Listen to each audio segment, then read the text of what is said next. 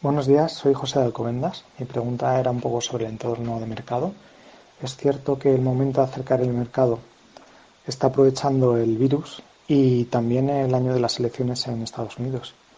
Eh, ¿Sería posible que el sistema financiero buscara que Trump no sea reelegido? ¿Que caiga? Uy. Gracias. Venga, ¿qué, ¿cuánto tiempo tenemos, Luis Vicente? Lo suficiente. Lo suficiente. Bien, les voy a explicar lo que estoy empezando yo a deducir porque lo está preguntando y yo lo voy a explicar. Venga. Miren, lo que está sucediendo en el mercado no tiene nada que ver con el coronavirus. Tiene que ver con lo que José Luis Cava ha explicado durante varias semanas en esos mismos micrófonos. Cuando se produce, se intentan solucionar los teóricos problemas de la economía, eh, creando dinero de la nada, que es lo que son las inyecciones de liquidez, se genera un problema cada vez mayor, solamente que lo diferimos, lo colocamos más hacia adelante, hasta que llega un momento en el que no podemos diferirlo.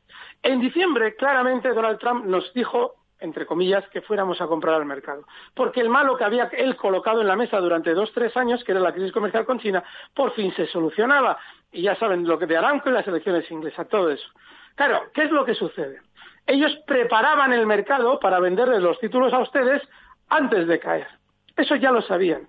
Sin embargo, hay un problema, y es que si se produce una crisis económica importante, Donald Trump, que ha basado toda su, eh, todo su éxito como presidente en la bonanza económica y bursátil, que es en lo que él se ha apoyado expresamente, se vería afectado. Entonces, ¿qué mejor que aparezca un virus para que en un momento determinado podamos justificar todo lo que iba a venir? En las caídas. Yo no me imaginaba que esto pudiera ser cierto hasta que veo que China dice, oigan, que ustedes en octubre trajeron aquí el virus en los Juegos de Wuhan, en los Juegos Militares de Wuhan. Hmm.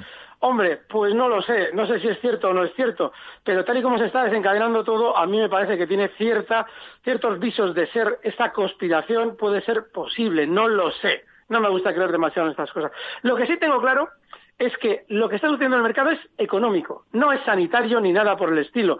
Y eso implica que si ustedes creen que es por el virus, que es lo que a ustedes se les está haciendo creer, cuando rebotemos y desaparezca el virus, ustedes pensarán que se puede volver a comprar con alegría. Bueno, pues de eso se trata, de que la primera caída, que es la que estamos viviendo ahora, ustedes no la relacionen con lo que realmente la está causando, que es los problemas económicos estructurales, sino que la relacionen con un teórico malo, que es el virus, que desaparecerá, y por eso a ustedes cuando llegue el momento les darán ganas de comprar. No, es estructural, continuará durante más tiempo esta caída y recuerden lo que hemos hablado del banco, porque se tiene que producir la quiebra de un banco, no sé cuál. Entonces, mm, sí, esto es todo totalmente estructural y lo del virus es una cortina de humo que yo no sé si han introducido voluntariamente o no en el sistema, no lo sé pero sí tengo claro que lo están utilizando como cortina de humo, no hay otra. Seguro que esta era la explicación que mucha gente esperaba escucharte, Alberto. No te has dejado nada en el tintero, ¿verdad? Pues no lo sé, creo que no. Pero si hay algún cabo suelto, lo, lo introduciremos, ya verás. Seguro que sí.